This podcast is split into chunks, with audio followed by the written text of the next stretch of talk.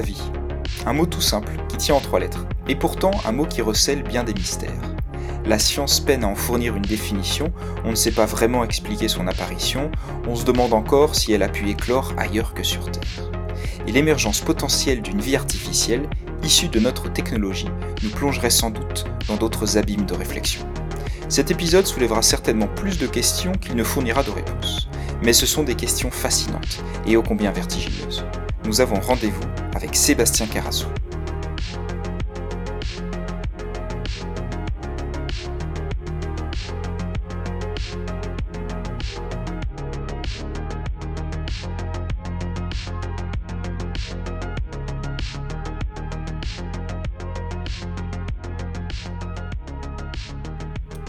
Sébastien Carassou, bonjour. Bonjour. Alors comment te présenter Sébastien? Tu es astrophysicien, auteur d'une thèse sur l'évolution des galaxies, et tu es aussi le co-créateur de la chaîne YouTube de vulgarisation Le Sense of Wonder, qui est consacrée aux sciences de l'univers et à la science-fiction. Et tu es aussi l'auteur d'un livre qui s'appelle le, Cosmos et nous, on va avoir l'occasion d'en reparler, qui est paru euh, tout, tout récemment aux éditions Équateur. Alors dans ce livre, euh, Sébastien, tu nous emmènes euh, à la recherche de réponses à quelques-unes des grandes questions existentielles. Et parmi celles-ci, il y a la question de la vie, de son apparition et son développement sur Terre, et qui sait, peut-être aussi euh, ailleurs. Alors la vie, c'est vrai que c'est un mot simple, intuitivement, on, parvient tous à peu près à reconnaître ce qui est vivant et ce qui ne l'est pas. Et pour autant, la science est incapable de fournir une définition claire de ce qu'est la vie. Alors tu écris dans ton livre qu'en 2011, il y a un biophysicien qui a recensé pas moins de 123 définitions différentes de la vie. Alors Sébastien, une première question, pourquoi est-ce qu'on a autant de mal à définir ce qu'est la vie euh, Et est-ce que ça veut dire que la frontière entre l'inerte et le vivant, elle est, euh, floue? Pour répondre à la première question, euh, je pense qu'une partie de la réponse, c'est dû au fait que la définition du vivant, elle est en partie culturelle. Euh, quand on regarde à travers les époques et à travers les cultures, on a, euh, on a eu plusieurs euh, manières de, de, faire ce distinguo entre inerte et vivant, et même certaines cultures qui ne font pas de distinguo entre inerte et vivant. Et quand on veut faire de la science, on essaie de bien définir les choses, on parle à des philosophes, et en général, bah, selon ce qu'on veut essayer de mettre en avant comme, comme processus, eh ben, on va pas forcément avoir les mêmes réponses. Euh, donc voilà, ça fait à peu près 2000 ans qu'on essaye, on n'est pas plus proche d'avoir une réponse euh, qu'il y a 2000 ans. euh, il y a eu plusieurs grands mouvements philosophiques qui ont essayé d'approcher le vivant avec des outils conceptuels différents. L'une des, des, premières manières que certains appellent animiste, qui est une classification un peu, un peu arbitraire et, et et anthropologiquement un, peu un peu sketchy mais euh, mais voilà selon cette vision animiste du vivant euh, ce qui ce qui distingue euh, l'inerte de l'animé c'est la présence d'une âme donc je sais, pendant très longtemps et jusqu'à aujourd'hui dans certaines religions, on essaye de voilà, être vivant, c'est posséder un truc qui nous anime. Donc ça, ça, c'est ça, ça, ça que ça veut dire l'animation, c'est le fait de posséder quelque chose. Alors selon les cultures, euh, la, nature de cette âme, de cette âme, elle peut, elle peut varier. Hein, ça peut être, euh, ça peut être une espèce de fluide vital, ça peut être un, le souffle, ça peut être quelque chose d'ontologiquement séparé de la de la matière, ça peut être une espèce d'esprit immatériel donc voilà, ça c'était la, vision euh, animiste du vivant. Euh, ensuite, on a eu la vision mécaniste du vivant, c'est-à-dire considérer le vivant comme, euh, comme des petites machines. Ça, ça nous vient de, la modernité occidentale, notamment avec, avec Descartes qui, qui, qui, qui, invente ce concept de d'animal-machine, parce qu'à cette époque, on a plein d'automates, on a plein d'horloges qui font que on arrive à faire des automates super réalistes. Et Descartes, ça le ça le mind blown. il se dit waouh, euh, peut-être que si on arrive à faire des trucs aussi réalistes et à faire des, créer des mouvements euh, qui ressemblent autant à du vivant, ça veut dire que bah, les animaux ils sont euh, ils sont bah, ils peuvent être que des machines en fait.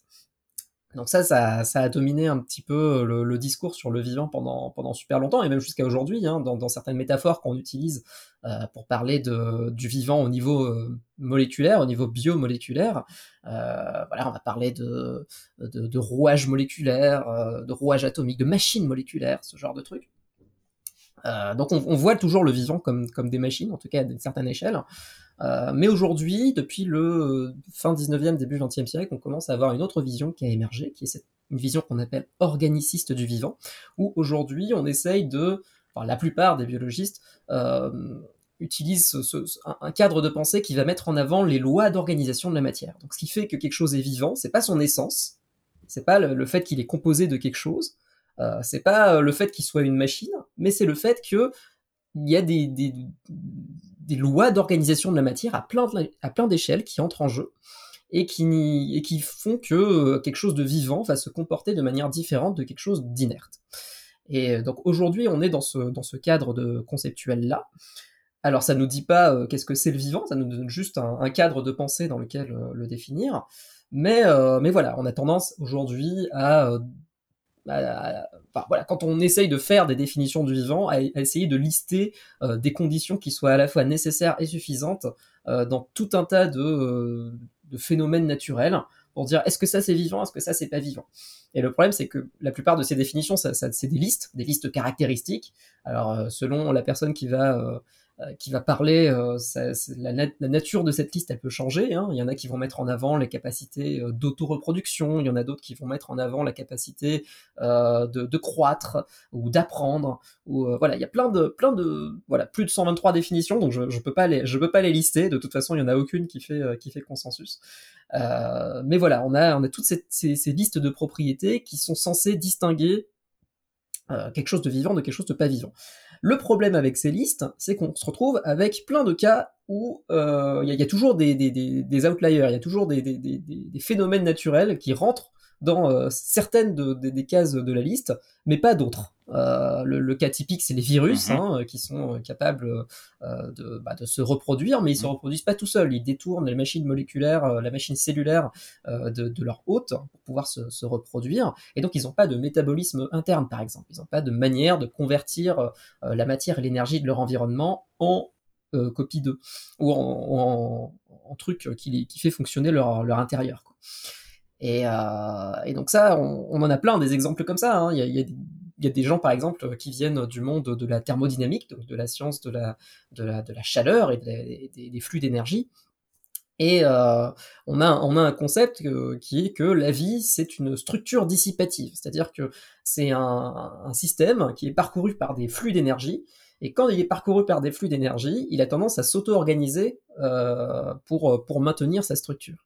Et ça, euh, la vie, c'est l'exemple le plus frappant de ce genre de, structure, mais c'est pas les seules structures de ce type. Un, cyclone ou une flamme, c'est aussi une structure euh, dissipative, une flamme de bougie, euh, mais on va pas considérer une flamme de bougie ou un cyclone comme vivant. Donc, donc voilà, on, a plein de propriétés qu'on associe au vivant, mais quand on veut englober toutes, tous les êtres vivants et exclure tous les êtres tous les, tous les trucs non vivants, eh ben ça devient tout de suite euh, beaucoup plus compliqué. Et aujourd'hui, on n'a toujours pas de réponse euh, claire à apporter à, cette question. Et il y, a même des gens qui se demandent est-ce que c'est même pertinent de se poser la question est-ce qu'on a besoin d'une définition euh, de la vie et à quoi elle nous sert cette définition? Et effectivement, quand on, quand on parle de biologie, l'étude de la vie, on a dans la vie de tous les jours, la plupart des biologistes n'ont pas besoin d'une définition du vivant pour étudier euh, comment des populations évoluent, euh, comment des comportements se développent, euh, comment certains traits de, certains caractères émergent dans, dans, la nature, etc. Ils n'ont pas besoin d'une définition propre du vivant. Alors, évidemment, dans d'autres domaines, ça va devenir beaucoup plus prégnant. Par exemple, quand on parle d'origine de la vie, il faut bien un moment où on, se dise, bon, à, un instant t-1, il n'y avait pas de vie, à un instant t, euh, il, y avait, de la vie. Et euh, qu'est-ce qui s'est passé euh, entre ces deux moments? Est-ce que ce moment, il a duré un instant? Est-ce qu'il a duré 10 ans? Est-ce qu'il a duré 100 millions d'années? Donc voilà, aujourd'hui, on se pose toutes ces questions. Et dans ce cadre-là, une définition du vivant, c'est pertinent. Quand on cherche de la vie dans l'univers aussi, on va se demander mais, qu'est-ce qu'on cherche aussi?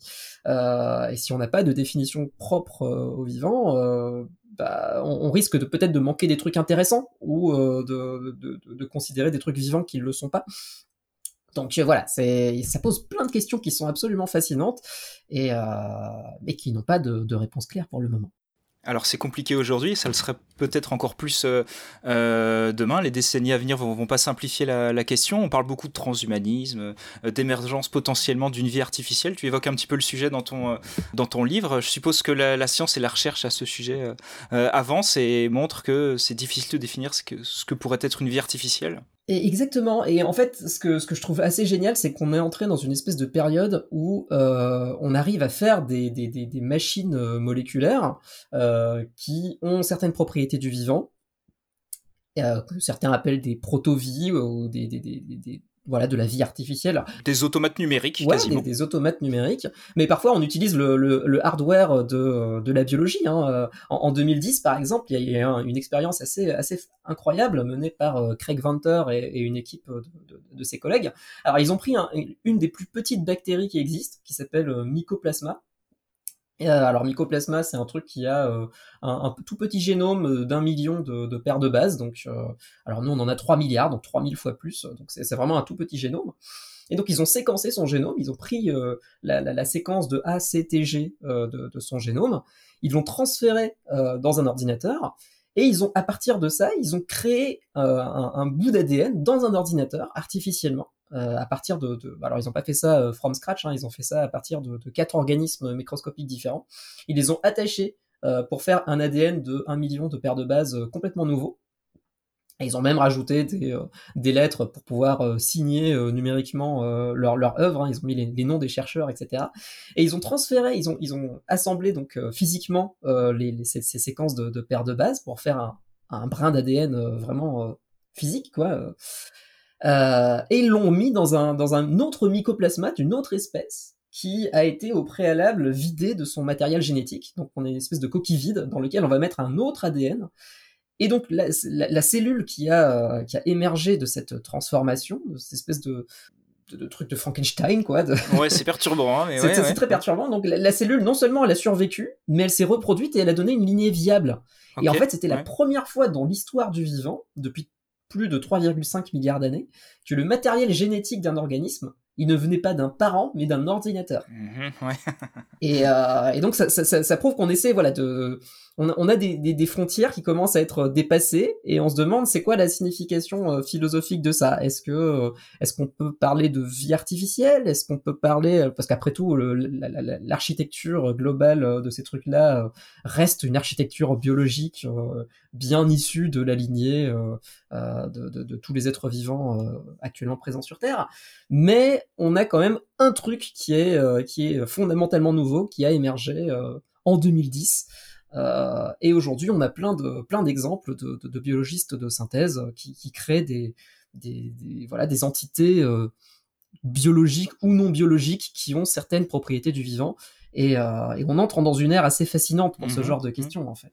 Mmh, ce qui m'intrigue également, au-delà de l'émergence de la vie, c'est l'émergence de la, de la conscience. À quel moment mmh. la conscience a pu, euh, a pu émerger, apparaître Je suppose que là encore, il faut déjà définir ce qu'est un être euh, conscient d'un être qui ne, qui ne l'est pas. Est-ce que, est que la science dit quelque chose euh, là-dessus? Oula, la science dit plein de choses à ce sujet, mais, mais on a des, déjà des, peut-être encore plus que pour la vie, des débats philosophiques sur les natures de la conscience qui, qui nous empêchent encore largement d'avoir des réponses fiables sur le sujet. alors évidemment, le développement de, de, des IRM fonctionnels a fait qu'on peut mesurer l'activité euh, euh, l'activité des, des, des, flux, des afflux sanguins dans, euh, dans, certaines régions du cerveau avec, une, avec une, une, résolution qui est quand même assez grossière. Et on peut voir qu'il y a certaines corrélations entre des états conscients et des états neuronaux. Mais ça, ça nous dit pas euh, qu'est-ce qui, qu'est-ce qui cause quoi. Euh, on a juste des associations, on a des corrélations entre des états neuronaux et euh, des états subjectifs. Euh, mais mesurer la subjectivité, euh, ça reste quelque chose de mmh. d'assez euh, d'assez balbutiant touchy. et, et d'assez touchy. Et il y a même certaines personnes qui pensent qu'on n'arrivera jamais à faire ça parce que l'expérience subjective qu'on qu qu a, c'est l'une des seules choses qui ne peut pas être Par, par, par, définition, qui n'est pas objectivement mesurable. Genre la, la, la, sensation que j'ai de regarder du rouge ou de regarder du jaune ou de sentir quelque chose, on peut essayer de reproduire euh, voilà la, composition chimique euh, euh ou le spectre lumineux de, de, de choses qu'on observe. Par contre, la sensation qu'on va avoir, parce qu'en philosophie on appelle ça des qualia, cette expérience, on ne sait pas si on, va pouvoir la, soit la reproduire, soit l'expliquer. Et pour l'expliquer, on a besoin de quelqu'un d'extérieur à, à, cette subjectivité pour pouvoir le mesurer. Et du coup, bah, on n'a aucun moyen de vérifier euh, directement euh, à quel point des expériences subjectives sont comparables. Donc, euh, donc si ça se trouve, là, je suis en train de regarder mon écran, mais toi, tu vois quelque chose de radicalement différent de moi, mais on n'aura jamais, on peut pas le prouver. Et, et c'est ça qui nous empêche de de savoir plein de choses sur la conscience. Il y a même des gens qui disent que la conscience n'existe pas et que cette sensation subjective euh, qu'on a d'être une personne unifiée euh, qui a, qui vit euh, des expériences à la première personne, eh ben c'est une illusion qui est créée par mhm. l'évolution et par notre cerveau pour voilà intégrer des informations et faire des prédictions sur son environnement. il y a plein de trucs très très passionnants qui, qui, qui, existent là-dessus. Alors moi je suis pas du tout un expert dans ce sujet-là, mais je, je, je, me renseigne pas mal sur sur ces questions parce que je les trouve passionnantes. Euh, mais voilà, il y a, plein de, questions euh, qui, émergent. Euh, mais je sais, je sais pas pour le coup si on a des outils fiables pour répondre à ce genre de questions aujourd'hui. Mhm. Bon, j'aurais pas de réponse ce soir, c'est un petit peu décevant, mais, Désolé. tant pis. Toi, Sébastien, si tu devais donner une, définition courte en une phrase de, la vie, ta propre définition, qu'est-ce que qu'est-ce que ce serait? Alors, n'étant ni biologiste ni philosophe, euh, j'aurais du mal à proposer ma propre définition. Euh, J'aime beaucoup les définitions qui tiennent en une ligne, euh, mais même si elles sont complètement imparfaites, hein, comme toutes les définitions. Euh, il y en a une que j'aime bien, c'est ce qu'on appelle la définition de la NASA. dans les années 90, il y a un comité qui a été réuni pour pouvoir définir les prochaines euh, euh, voilà les, prochaines décennies de recherche de la vie dans l'univers euh, par, par, la NASA. Et donc sur les sur les bourses de financement, il fallait bien donner une, une définition de la vie pour savoir qu'est-ce qu'on qu'est-ce qu'on va chercher exactement pour convaincre le Congrès américain déjà. Et, et, donc ils sont arrivés, ils ont ils se sont posés pendant une semaine et donc il y a un comité qui a été dirigé par le, le chercheur Gerald Joyce qui a donné cette définition à la fin euh, de, de, qu'on appelle maintenant la définition de la NASA de la vie. Et donc, euh, selon cette définition, euh, la vie serait un système chimique auto-entretenu capable d'évolution darwinienne. Donc ça, ça, veut, ça, veut, dire ce que ça veut dire. Quand on va chercher de la vie, on va chercher de la chimie, on va pas chercher euh, euh, quelque chose de, de, numérique, par exemple. Donc si on fait de la vie dans un ordinateur pour la NASA, c'est pas quelque chose de vivant. Mmh. Euh, en tout cas, pas pour la section qui va chercher de la vie ailleurs dans l'univers. pour voilà, qui, qui est auto-entretenu, donc qui, qui, se, qui, produit des copies d'elle-même, etc. Mais qui est capable d'évolution darwinienne, c'est-à-dire qui est capable de se faire sélectionner par son environnement au fil des, des générations d'individus. Et, euh, et par, par, exemple, si on trouve euh, un mulet ou un homme stérile sur Mars, eh ben, il ne sera pas considéré comme vivant par la définition de la NASA. Donc voilà, c'est là où c'est dans ce genre de situation qu'on voit que c'est difficile de trouver une définition euh, fiable du vivant, parce que bah, quand on fait face à des, à des trucs comme euh, un homme stérile, euh, ça, ça, ça heurte entre, entre notre définition et notre conception intuitive de ce qui est vivant, il y a quelque chose qui va pas. Et il y a toujours un cas comme ça. Ils sont pas toujours aussi drôles, mais il y a toujours un cas comme ça. On va doucement avancer vers les origines de la vie, euh, Sébastien. Elles aussi, elles sont plutôt nébuleuses. Euh, est-ce qu'on sait quand même à peu près à quel moment elle est apparue sur Terre et euh, quelle est l'hypothèse privilégiée pour, pour expliquer son, son, apparition? Alors là, on fait face encore une fois. Alors, c'est difficile hein, parce que toutes les questions que tu me poses, elles n'ont pas de réponse claire pour l'instant. Et, et, et, par contre, elles sont, elles sont absolument passionnantes. Hein, et on a on a des, énormément de données euh, qui sont quand même pertinentes sur, sur ces questions-là. Euh, il y a plusieurs questions qu'on peut se poser. La première question, c'est c'est quoi les, les, les, traces les plus anciennes de vie sur Terre qui sont directes, celles qui sont directement associées à la vie? Euh, et ça, on, connaît ces traces, c'est ce qu'on appelle des stromatolites. C'est des mhm. espèces de formations rocheuses qui sont euh, issues de l'activité biologique de certains microbes euh, il y a plus de 3,5 milliards d'années. Donc les, plus anciennes qu'on arrive à dater aujourd'hui, elles, viennent de la région du Pilbara en, Australie euh, occidentale.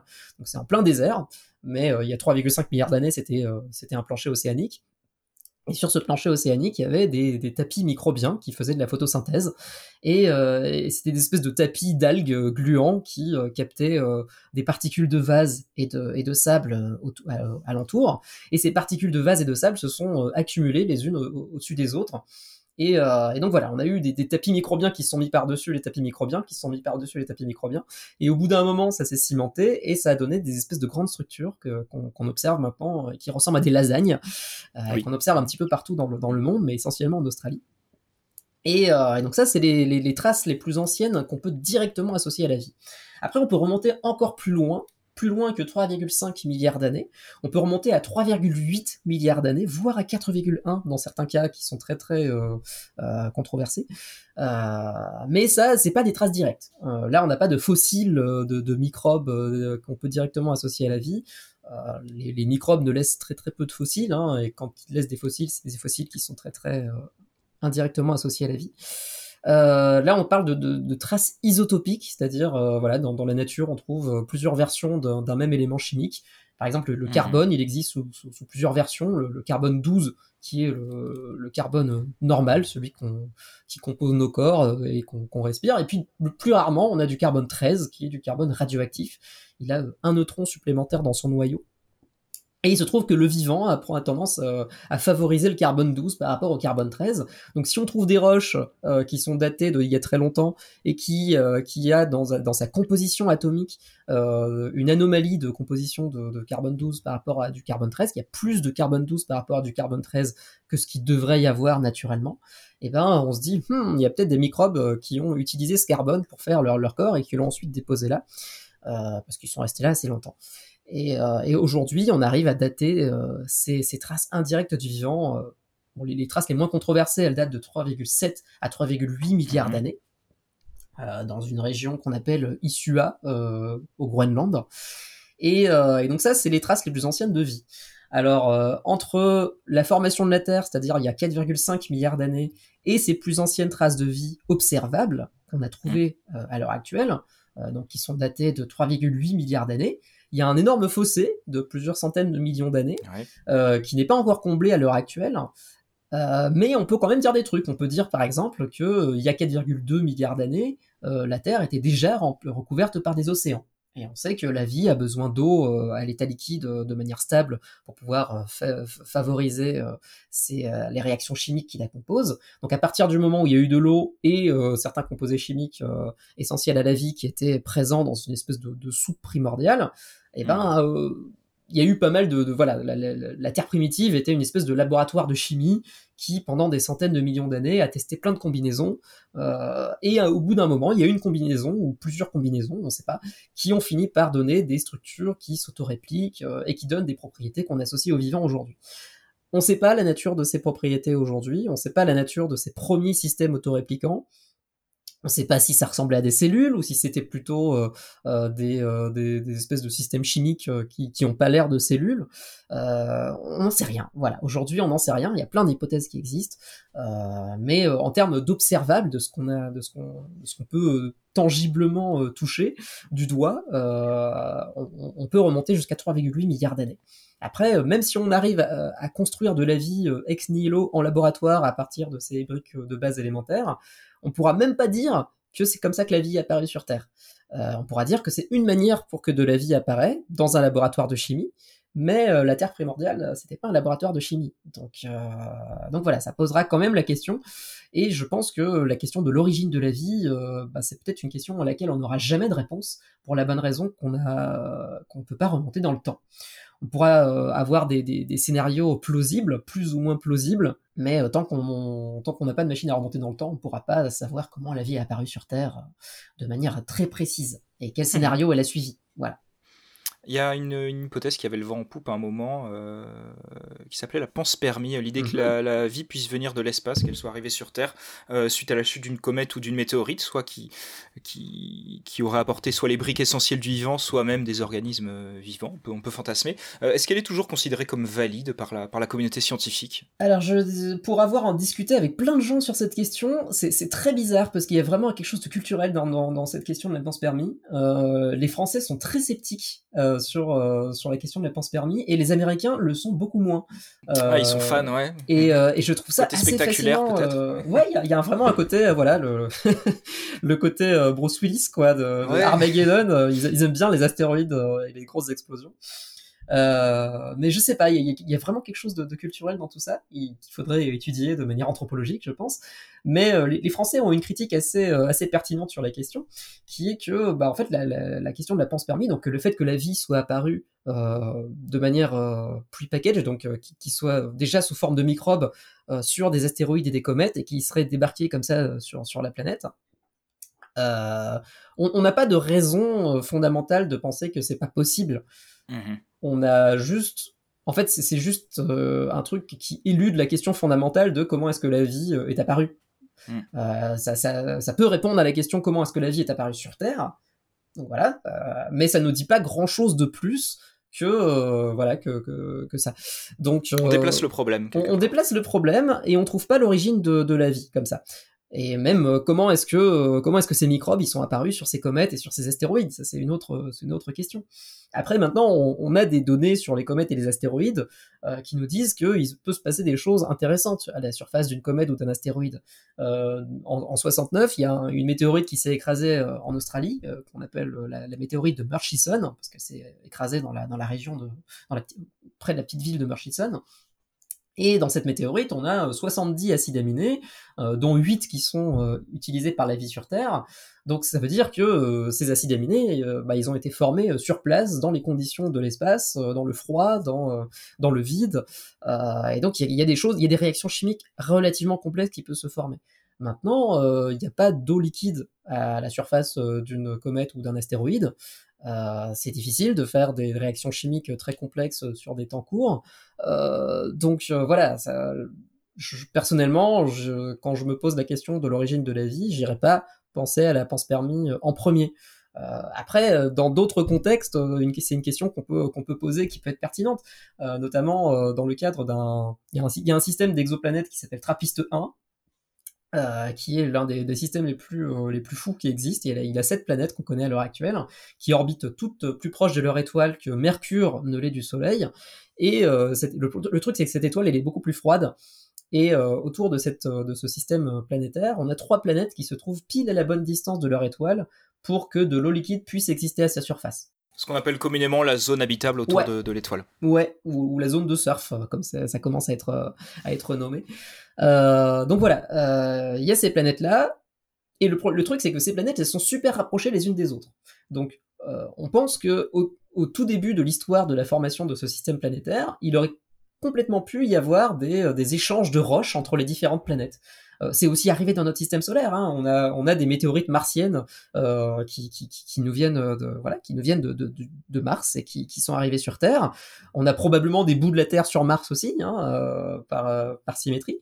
Euh, mais si, voilà, dans, le système de, de Trappiste 1, les planètes sont beaucoup plus rapprochées, donc ce genre d'événement peut être beaucoup plus probable. Et euh, si de la vie se forme sur l'une des planètes, ben, ça peut être un mécanisme de transport de la vie euh, entre les planètes de Trappiste 1. Donc ça, il peut se passer des choses intéressantes. Maintenant, euh, pour expliquer la vie sur Terre, je ne sais pas si c'est très pertinent. Mmh on va rester sur la vie, mais on va partir doucement vers le cosmos. Euh, tu rappelles dans ton livre que la question de la pluralité des mondes dans l'univers euh, et la spéculation sur la vie extraterrestre, globalement, c'est une question qui a agité l'esprit des hommes depuis, euh, depuis très longtemps, au moins mhm. depuis l'Antiquité grecque. Aujourd'hui, c'est un domaine scientifique en plein essor appelé l'exobiologie. En, quoi ça, en quoi ça consiste exactement? Alors, l'exobiologie, ça existe depuis les années, les, années 60 à peu près. en tout cas, ça a été nommé à partir des années 60. ça existait sous, plusieurs formes. Euh, un petit peu avant. Mais euh, c'est une science qui est très très jeune, enfin c'est un domaine euh, scientifique qui, est très très jeune, qui est interdisciplinaire, qui s'intéresse aux conditions d'apparition de la vie dans son échelle cosmique. Voilà, on veut comprendre la vie dans son contexte cosmique. C'est ça le, but de l'exobiologie. C'est-à-dire, on veut comprendre la vie sur Terre, comment elle s'est formée, quelle forme elle peut prendre et dans quelles limites la vie, vie peut, se répandre et euh, quelle, euh, quelle, autre forme elle pourrait prendre euh, ailleurs dans l'univers, et quelles sont les conditions de son apparition dans des environnements très exotiques qui sont pas l'environnement de la Terre, et qui peuvent être très très différents les uns des autres. Donc c'est des questions très très variées, et c'est pour ça que ça fait intervenir des expertises très différentes, notamment bah, des expertises des astronomes, les expertises des biologistes, euh, mais aussi les expertises des géologues et puis des philosophes euh, qui essaient justement de se demander bah, qu'est-ce qu'on cherche dans, tout ça. Et, et c'est un domaine qui est absolument fascinant. D'ailleurs, si, les, auditeurs et les auditrices euh, s'intéressent aux, questions qui sont soulevées par l'exobiologie, en, France, on a la Société française d'exobiologie qui propose euh, des ressources pédagogiques sur, euh, sur le sujet, et qui sont très très complètes et qui font intervenir plein de... Voilà, il y, a des cours, il y a des... qui sont mis à disposition gratuitement du, grand public, il y a des dossiers qui sont écrits par des chercheurs, mais qui sont très accessibles, il y a même des voilà, des, renseignements professionnels pour les gens qui, qui voudraient euh, se lancer dans une carrière là-dedans. Donc c'est vraiment un, super endroit pour apprendre plein de choses sur la vie, sur l'univers et, et, sur le reste. Ok. Euh, on va, on, va, on va parler un peu d'exploration spatiale, de course à l'espace. Mhm. Euh, l'exploration spatiale dans les années 60-70 a, permis de révolutionner notre connaissance du, système solaire, mais quelque part elle a aussi un petit peu euh, pu décevoir en, nous présentant des mondes qui semblent a priori euh, déserts, stériles, secs, mhm. voire, voire morts le système solaire ne, grouille pas de vie comme on pouvait le penser quand on lisait la SF de l'époque ou même quand on pouvait lire certains, certains scientifiques de, l'époque. Euh, est-ce que c'est finalement pas ça ce que nous a surtout appris la, course à l'espace, que le système solaire est, désert? Ce qui rend d'une part la, vie sur Terre euh, plus précieuse et d'autre part la quête de la vie, euh, d'une potentielle vie extraterrestre encore plus compliquée? Alors, alors déjà, c'est une vision un peu noire. Hein. C'est une vision un peu noire et je pense qu'elle n'est pas très justifiée. mais je pense que voilà, t'es, t'es sur un truc, mais euh, déjà, je pense que la vie euh, sur Terre, elle était précieuse avant qu'on se rende compte qu'elle est, rare à l'échelle cosmique, euh, ou on ne sait pas si elle est rare à l'échelle cosmique en fait. mais on n'en a juste pas trouvé malgré nos, recherches extensives pour l'instant. Mais, mais c'est, pas des recherches. voilà, on a, on a à peine gratté la surface, on va dire, on n'y est pas encore. au final, voilà, la, vie sur Terre, elle est, précieuse dans tous les cas parce que elle est unique dans, tout l'univers, même si, les, formes qu'elle a pu prendre sont uniques dans tout l'univers. Elle a une histoire qui est propre à elle-même et donc par, euh, conséquent, euh, elle, est précieuse euh, en elle-même. Mais c'est vrai que depuis les années 60, on cherche partout de la vie dans le système solaire et on n'en trouve pas. Ça a découragé pas mal de gens jusqu'à dans les années 90. Et puis à partir des années 90, il s'est passé un truc, c'est que on a commencé à étudier Mars notamment de manière un peu plus extensive. Et on a découvert des trucs assez passionnants. On a découvert notamment qu'il y avait des, euh, des, structures géologiques à la surface de Mars qui témoignent de la présence euh, de d'eau à l'état liquide passé euh, il y a entre 3 et 4 milliards d'années dans le passé. Ça, ça veut dire plein de choses. Ça veut dire que bah, Mars était doté de plein d'eau liquide à un moment de son histoire. Et il y avait aussi euh, les ingrédients chimiques euh, qu'on associe à la vie, donc euh, ce qu'on appelle des schnops, du carbone, de l'oxygène, de l'hydrogène, de l'azote, du phosphore, du soufre. Donc ça, c'est le, les composés chimiques qu'on retrouve dans l'intégralité du vivant sur, sur la planète. Et donc, si on cherche de la vie ailleurs, c'est ça qu'on va chercher. On va chercher de l'eau liquide, on va chercher des schnops, et on va aussi chercher de l'énergie pour alimenter les réactions chimiques. Et donc c'est ça qu'on cherche aujourd'hui. On cherche des environnements dans le système solaire qui vont prendre ces trois ingrédients-là et qui vont les réunir dans un endroit. Et, notre exploration de, Mars notamment nous a montré que euh, il y a des, endroits sur Mars qui, euh, bah, qui, ont peut-être au moins deux de ces conditions-là, qui ont euh, de, des schnops, qui ont de l'eau liquide, qui est en plus une eau peu salée comme ce qu'on retrouve sur Terre. ça c'est ce qu'a trouvé le rover Curiosity à la surface de Mars notamment. Euh, donc euh, de l'eau, des schnapps. Et maintenant, voilà, il nous faut, euh, il nous faut une source d'énergie et voir si ça a mené à, des, expériences chimiques qui ont conduit à, l'apparition de, vie sur Mars. Aujourd'hui, il y a peu de gens qui pensent qu'il y a de la vie actuellement à la surface de Mars. Il y a encore des gens qui pensent que de, de la vie peut émerger euh, ou peut, peut avoir perduré depuis 3 euh, milliards d'années sous la surface de Mars, sous euh, plusieurs kilomètres de profondeur, dans certaines poches d'eau liquide qui auraient à certaines pressions très intenses. Il y a même des gens qui disent que bah, ça expliquerait peut-être l'émission de certains gaz comme le méthane à la surface de Mars, qu'on n'arrive pas encore à expliquer de manière géologique pour l'instant. En tout cas, pas, pas complètement. c'est une hypothèse parmi d'autres. Mais euh, voilà, on a plein de choses sur Mars qui sont intéressantes et c'est pour ça qu'on y envoie euh, des, dizaines et des dizaines de robots depuis les années 60. Hein, euh. Alors au début, on y était allé en mode vraiment très très optimiste. Hein, les premiers robots qu'on a envoyés à la surface de Mars, on, pensait vraiment qu'ils allaient découvrir des bactéries à la surface. Donc on a littéralement envoyé, ouais, les missions Vikings. Mmh. On a littéralement envoyé des expériences de biologie à la surface de, enfin sur sur ces sur ces sur ces atterrisseurs. et bon, bah, ils ont ça ces atterrisseurs ont eu des résultats assez euh, perturbants. Hein, euh, euh, voilà, la composition du sol martien, on n'a pas trouvé de matière organique, donc on s'est dit qu'il ne pouvait pas y avoir de vivant. Par contre, certaines autres expériences ont montré que bah, elles, se comportaient comme s'il y avait du vivant dans les échantillons qu'elles avaient pris. Donc ça, c'est une question qui est encore sujet à controverse. Par contre, dans les années à venir, on va envoyer des rovers euh, euh, avec des instruments qui sont appropriés pour euh, répondre à ce genre de questions. Est-ce qu'il y a de la vie sous la surface de Mars? Et, si oui, sous quelle forme? Notamment le, rover Rosalind Franklin, qu'on envoie dès 2022. C'est un, rover de l'Agence spatiale européenne qui va plonger à, 2 mètres sous le sol de, de, la surface de Mars pour essayer de détecter des traces de vie passées ou présentes. Et donc c'est une question qui reste ouverte en fait, la question de la vie dans le système solaire, notamment sur Mars, mais aussi euh, dans d'autres mondes euh, du système solaire, notamment euh, certaines lunes glacées de Saturne et de Jupiter, qui sont très très intéressantes parce que bon elles sont elles sont super loin, hein, elles sont à plus de, de 10 fois la distance Terre-Soleil.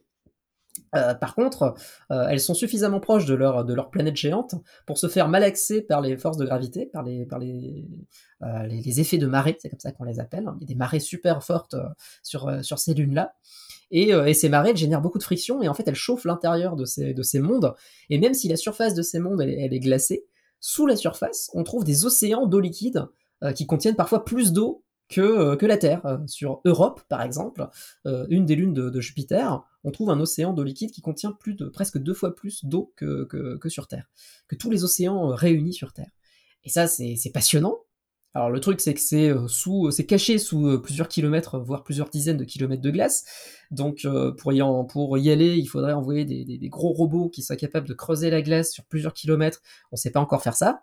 Euh, il y a des expériences qui, commencent à émerger pour, euh, voilà, pour y réfléchir dans, les prochaines décennies, mais, euh, on n'est pas encore technologiquement suffisamment avancé pour ça. Mais il peut se passer des choses super intéressantes dans ces, dans ces lunes glacées.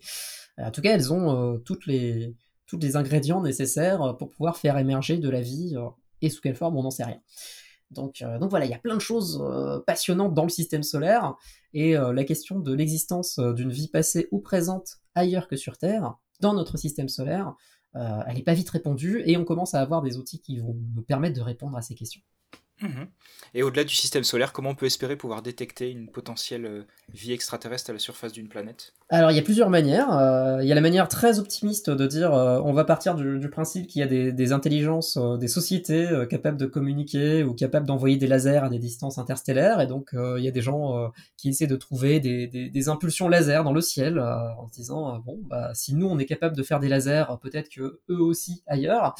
Euh, alors ça c'est très très optimiste, hein, mais euh, ça fait partie de ce qu'on appelle la, en, Amérique, les Américains ils appellent ça la, recherche euh, high risk high gain, donc des, recherches à gros risque, mais à enfin si, si on y arrive c'est le prix Nobel assuré quoi, voire même la plus grande la plus grande découverte de l'histoire de l'humanité.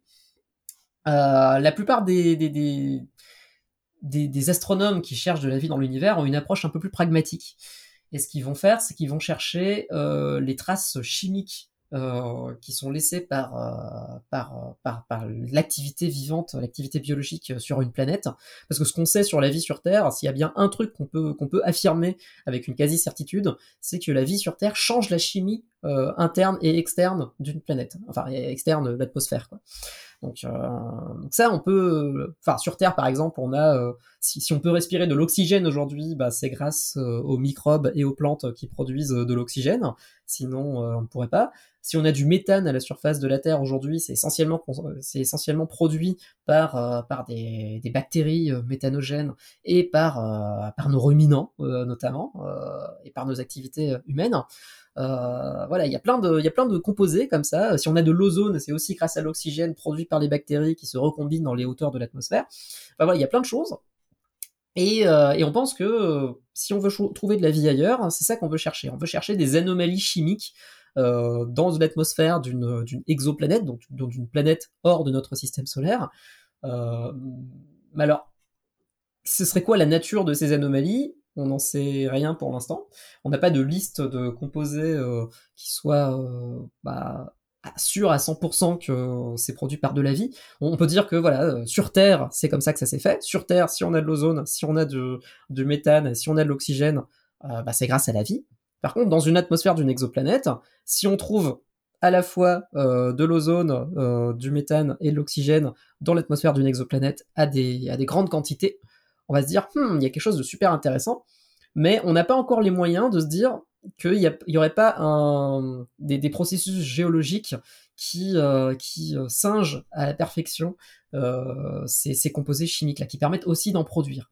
Euh, parce qu'on n'a pas encore un modèle d'évolution de, toutes les planètes euh, de, taille rocheuse, euh, de tous les systèmes planétaires connus. Hein, ça, fait que 20 ans qu'on découvre des exoplanètes, donc jusqu'à présent on n'a pas, enfin les, informations qu'on a sur ces sur ces mondes, elles sont trop parcellaires pour qu'on ait une théorie générale et universelle de la formation des planètes.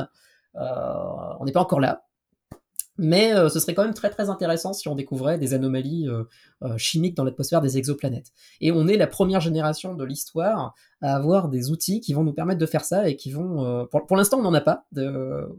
Aujourd'hui, le 1er décembre 2021, on n'a aucun outil qui nous permette de faire ça dans l'atmosphère d'une planète de taille rocheuse en dehors de notre système solaire.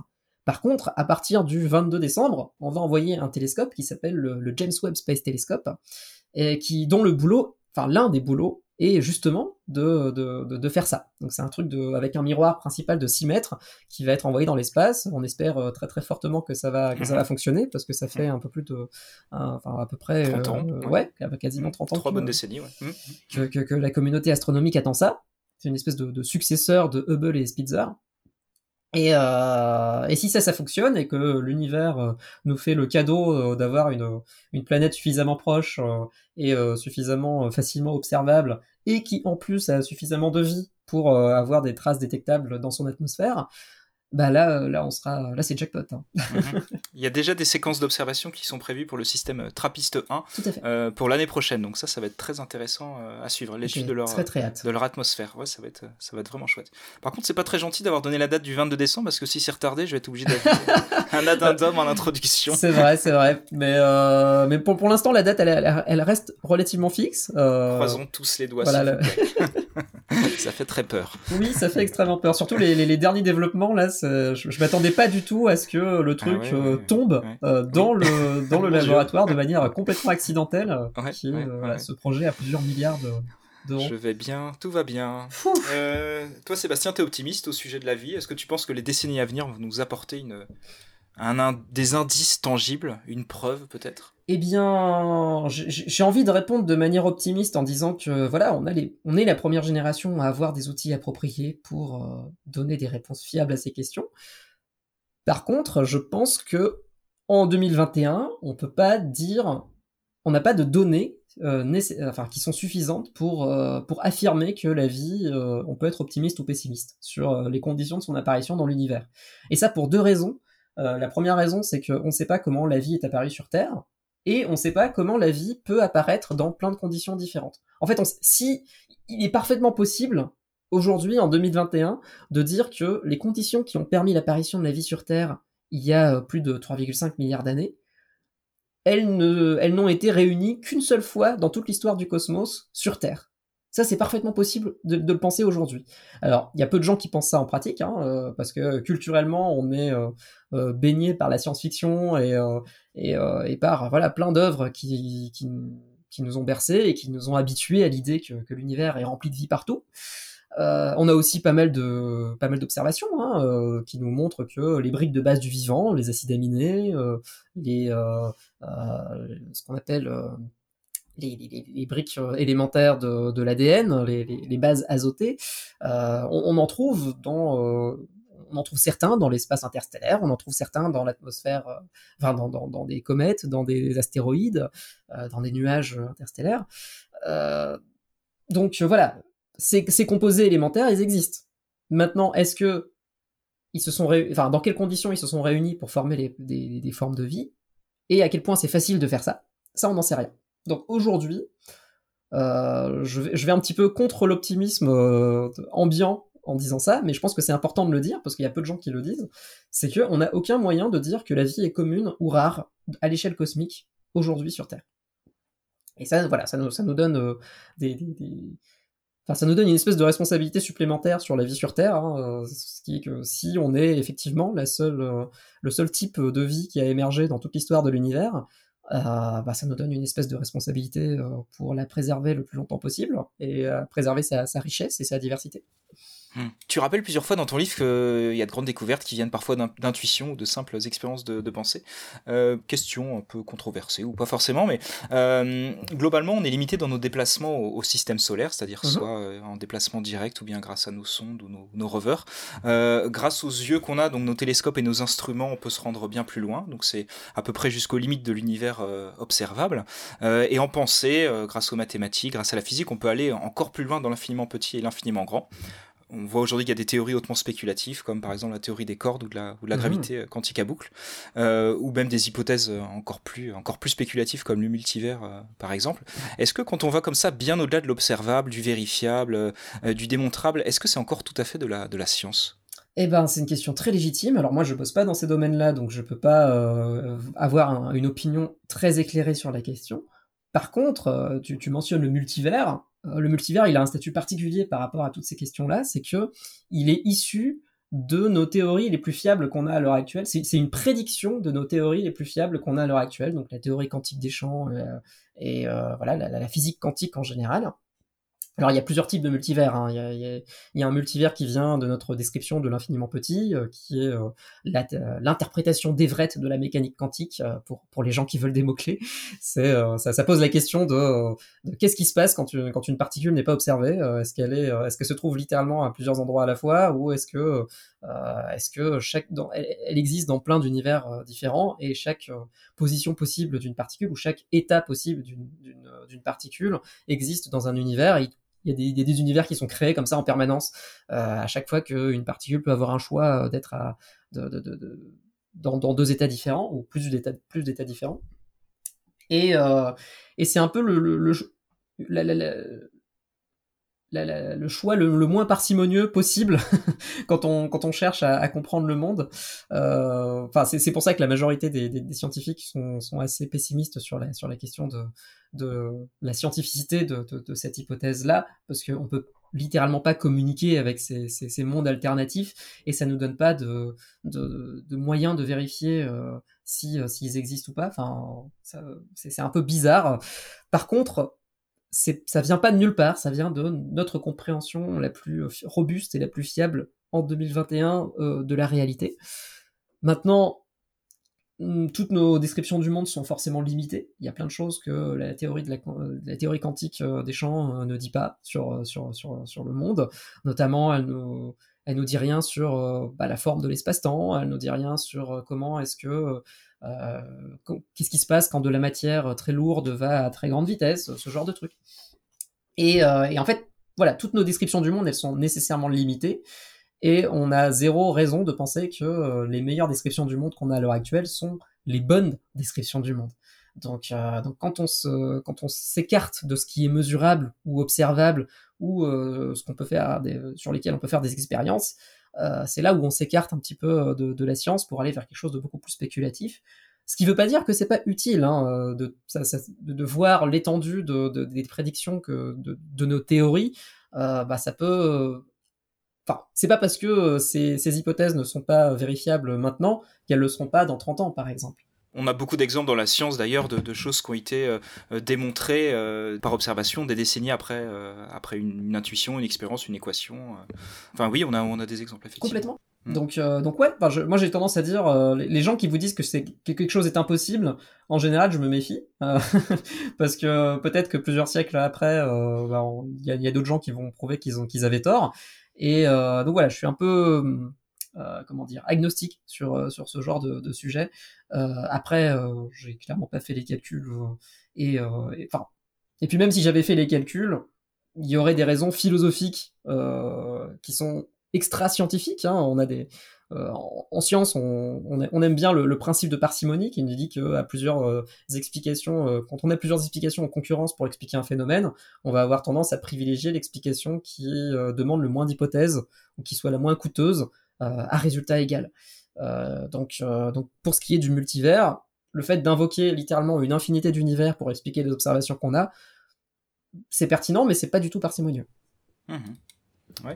Euh, je te donne le droit d'obtenir une réponse à une grande question euh, universelle, existentielle, laquelle tu, laquelle tu choisis. Euh, alors, s'il y en a qu'une, c'est vraiment, euh, c'est vraiment une question euh, pas, pas, scientifique du tout. C'est comment est-ce qu'on crée une société plus juste et plus soutenable, écologiquement parlant, à partir de la société dans laquelle on vit à l'heure actuelle. Donc, donc, si, si les auditeurs ont, une ou plusieurs réponses, n'hésitez pas à m'envoyer un mail sur mon formulaire de contact qui se trouve sur mon site. Je serai ravi d'avoir vos réponses. Et, et, voilà, et on peut faire des choses super bien ensemble. Si c'est une question plus existentielle et philosophique euh, ben sous quelle forme la vie peut exister dans l'univers, ça c'est une question qui me, qui me porte, euh, qui me porte pas mal. Et puis j'aimerais bien savoir comment, euh, comment communiquer avec les autres formes de vie, que ce soit sur Terre ou ailleurs d'ailleurs. Même sur Terre, il y a plein de formes de vie, les poulpes, les dauphins, les chimpanzés, qui ont des choses à dire, qui, qui, se, qui se parlent entre eux, qui, qui ont des choses clairement, clairement à dire, qu'on ne comprend pas forcément. Et, et voilà, peut-être que le fait de communiquer avec eux, ça, nous donne, ça leur donnerait un statut peut-être bah, qui favoriserait leur préservation, je sais pas.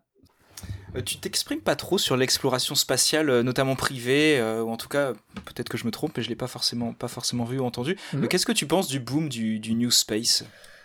Je, le boom du New Space, il m'inquiète, très, très, très précisément.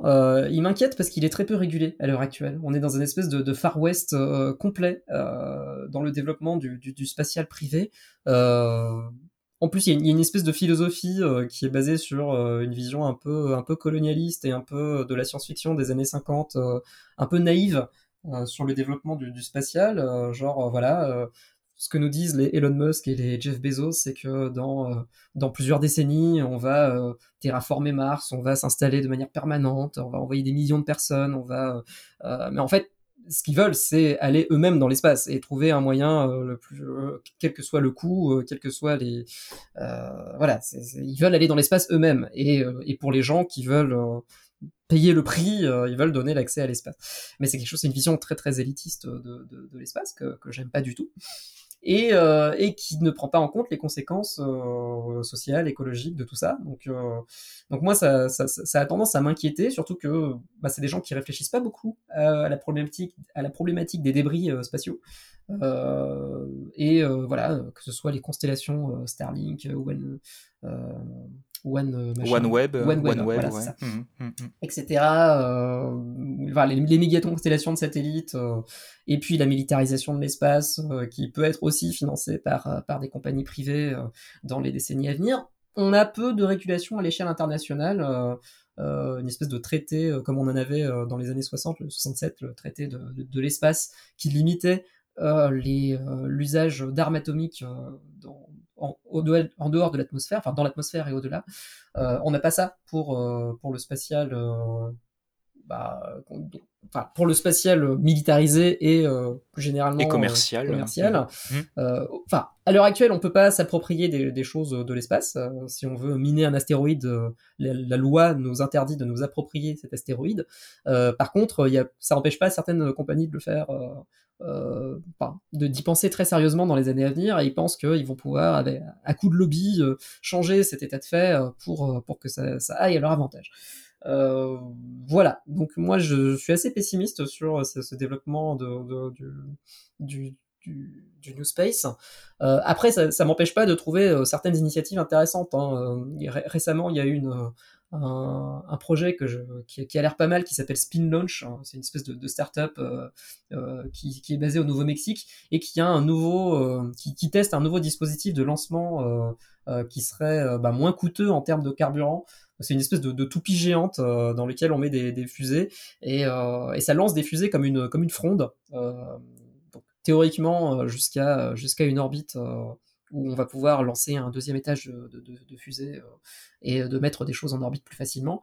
Euh, technologiquement, ça pose des questions euh, très très intéressantes et voilà, c'est un vrai défi d'ingénierie et c'est assez stylé, quoi. C'est vraiment une nouvelle manière d'accéder à l'espace et qui serait voilà moins coûteuse peut-être que, que, que, les grosses fusées chimiques qu'on envoie à l'heure actuelle. voilà, je, je, trouve ça intéressant sur le terme bah, juste de technologie en termes d'ingénierie. Euh, après, voilà, le truc avec le spatial, c'est qu'est-ce qu'on en fait? Est-ce qu'on en fait, euh, est-ce qu'on en fait un usage scientifique? Est-ce qu'on s'en sert pour mieux comprendre euh, l'évolution de la Terre, l'évolution des planètes et notre place dans l'univers? Ou est-ce qu'on s'en sert comme moyen d'envoyer des milliardaires dans l'espace, de créer des hôtels de luxe et de militariser l'espace? Donc, donc ouais, c'est pour ça que j'en parle peu, c'est parce que je, trouve qu'il y a une espèce d'engouement généralisé que je trouve pas très sain autour du, du New Space et, euh, et qu'il n'y a pas suffisamment de, de, réflexivité sur ces, sur ces questions. Tout à fait, ouais. ouais. C'est vrai que ça réveille en nous quelque part ce, ouais, le, côté amateur de SF en fait, ça, ça, vient, ça vient titiller un peu ça chez nous quoi.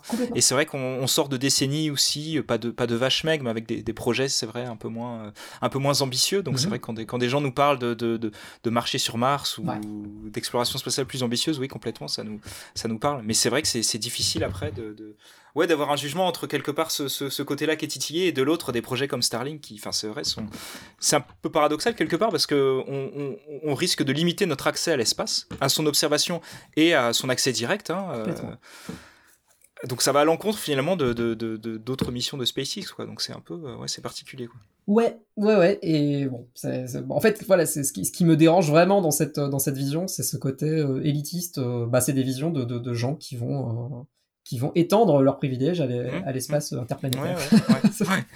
Exactement. Euh, on va passer à ton, à ton métier, à ton métier, mmh. ta profession, je sais pas si on dit ça comme ça, celui de vulgarisateur.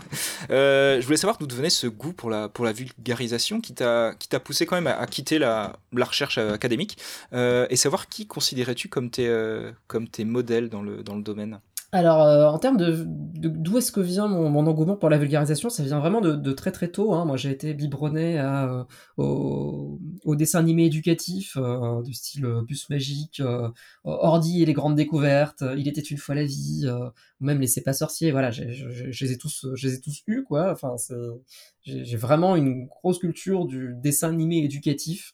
ça, ça, a généré un certain attrait pour les sciences. Il y a eu aussi la science-fiction qui a été un, une grosse porte d'entrée pour moi euh, vers, euh, vers la science, euh, vers les sciences, enfin surtout, l'astronomie quoi. J'étais un grand fan de Star Wars durant mon adolescence et voilà, ça, a généré un espèce d'attrait pour toutes les questions autour de la vie dans l'univers, mais aussi de, la robotique, des sondes, des, de l'exploration spatiale, etc. Et, et puis, euh, quand je suis arrivé en prépa, il s'est passé un truc, c'est que, euh, bon, moi, je, voulais faire de l'astrophysique depuis que j'ai 12 ans, hein, donc euh, c'était après avoir vu La planète au trésor, cette espèce de... C'est un film Disney qui, reprend L'île au trésor de Robert Louis Stevenson dans l'espace. et, et donc, dans, cette, dans ce film, il y a un personnage secondaire qui est un astrophysicien enfin une espèce de chien anthropomorphe, un, astrophysicien donc.